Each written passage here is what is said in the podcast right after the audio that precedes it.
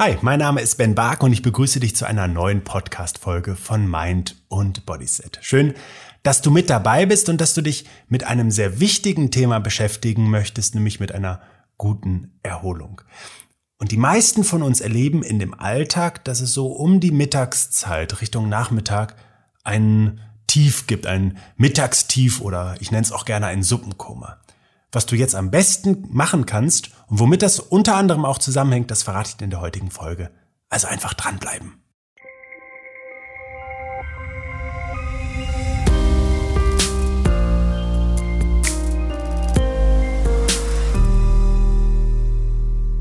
Es ist ein ganz normaler Büro- oder Arbeitstag für dich und du blickst jetzt auf die erste Tageshälfte, in der du eine ganze Menge schon geschafft hast es ist High Noon, vielleicht ist es auch schon ein bisschen später und du hast einen Moment Pause gemacht, du hast ein bisschen was gegessen und jetzt willst du eigentlich produktiv zurück an die Arbeit gehen und was beobachtest du?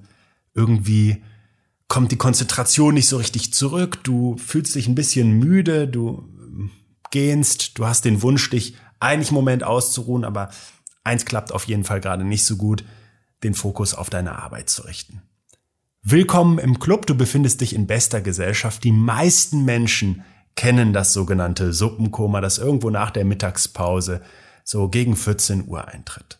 Und das Erste und Wichtigste in dem Kontext dir zu sagen ist, das ist der ganz normale Biorhythmus eines Menschen. Es gibt natürlich da drin Schwankungen, das muss man klar sagen, aber für die meisten Menschen gilt, dass sie wirklich so gegen 14 Uhr eine Stunde lang ein Nachmittagstief durchschreiten, bei dem sich beispielsweise die Herzfrequenz absenkt, der Blutdruck geht nach unten und der Blutzuckerspiegel fällt ab. In dieser Phase sind wir einfach nicht besonders produktiv und deswegen ist es eigentlich sinnvoll, hier auch Arbeitsprozesse unterzubringen, die vielleicht weniger deiner vollen kognitiven oder körperlichen Ressource beanspruchen. Jetzt gibt's einen ganz wichtigen Punkt, den du dir direkt merken und am besten auch für dich umsetzen darfst. Du hast Einfluss auf die Qualität oder das Ausmaß dieses Suppenkomas. Und vor allen Dingen, wenn wir zur Mittagspause so ein richtig ordentliches Lunch zu uns nehmen, Kohlenhydrat und am besten auch noch fettreich, dann fällt das Suppenkoma umso heftiger aus. Weil eben der Verdauungsprozess dann bedeutend mehr Ressource verschlingt und du einfach durch den Abfall des Blutzuckerspiegels noch stärker ermüdest. Insofern liegt auf der Hand, dass jeder, der den Anspruch hat, auch im Nachmittagsbereich eine gute Produktivität in der Arbeit an den Tag zu legen, nochmal stärker auf die Qualität und auch den Umfang der Mittagsmahlzeit achten. Es bedeutet eben, möglichst keine Fertigprodukte, möglichst keine frittierten, möglichst keine opulenten Pizza, Nudel oder anderen Kohlenhydratschlachten ausüben, sondern etwas stärker auf leichte Kost achten, frisches ähm, Gemüse, Salat. Das wäre super, weil es eben einfach für die geistige und körperliche Ressource weniger aufreibend ist, dann das zu verdauen. Abgesehen davon spielt natürlich auch die Flüssigkeitszufuhr eine große Rolle.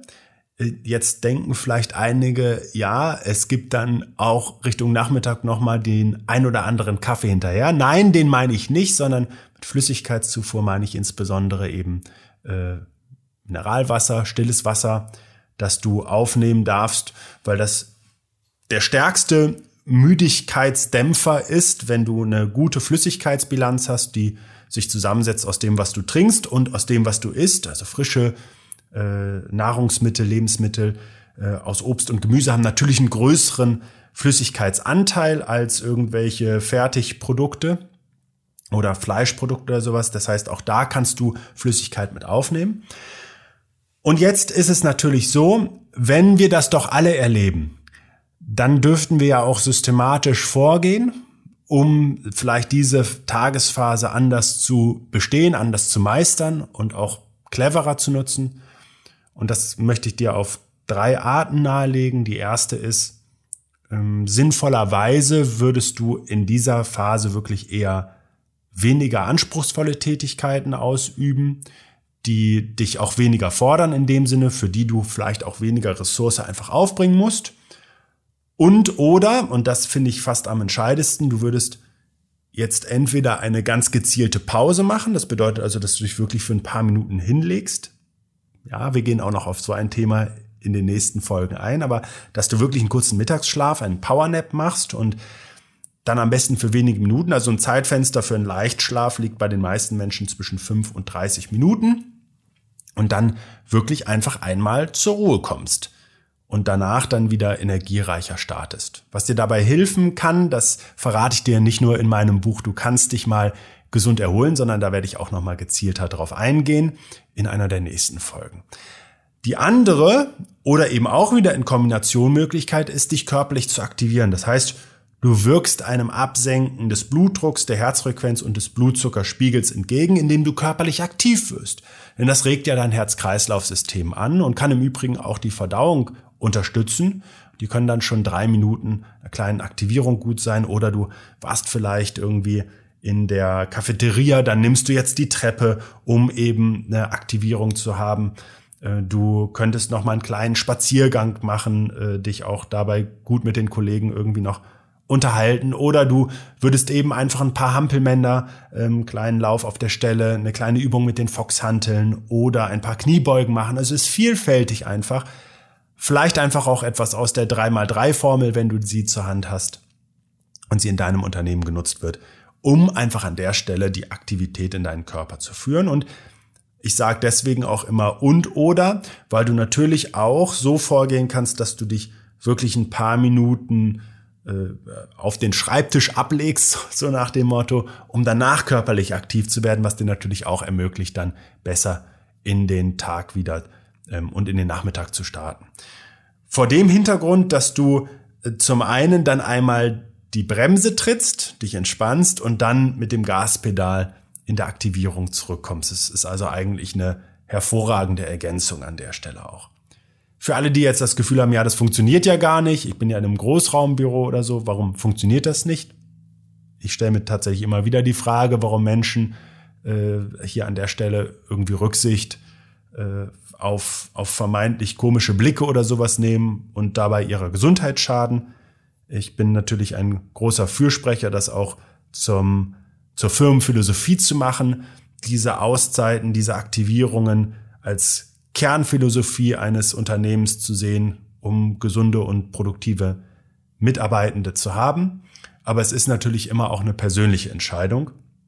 Und im Kern ist es so, es nimmt auch nicht viel Zeit in Anspruch. Also du kannst dich fünf Minuten abschaltend auf den Schreibtisch hocken ähm, und du kannst danach dann eben einfach drei Minuten aktivieren sein.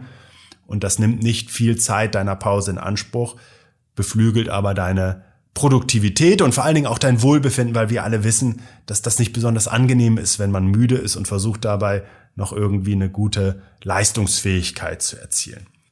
Wenn du dir also aus dem heutigen Podcast eine Kernbotschaft mitnimmst, dann wäre das, ein Mittagstief ist fast Teil der menschlichen Natur und meist ist das so gegen 14 Uhr der Fall. Dann macht es tatsächlich Sinn, vorher geschaut zu haben, sich nicht übermäßig mit irgendwelchen völligen Mahlzeiten belastet zu haben und stattdessen jetzt eine Phase der bewussten Entspannung und oder Aktivierung dann zu nutzen, um eben in den Nachmittag mit einer hohen Energie reinzustarten und vielleicht den Kaffee dann einfach als Genussmittel mal mit einzustreuen. In diesem Sinne wünsche ich dir viel Spaß für deine neue Erholungsroutine ähm, nach Noon und lege dir ans Herz mein Buch Du kannst dich mal gesund erholen zu lesen, um einfach zu verstehen, wie Erholungsmechanismen erfolgreich in den Alltag integriert werden können und welchen immensen Einfluss sie auf deine gesamte Lebensqualität und Gesundheit haben.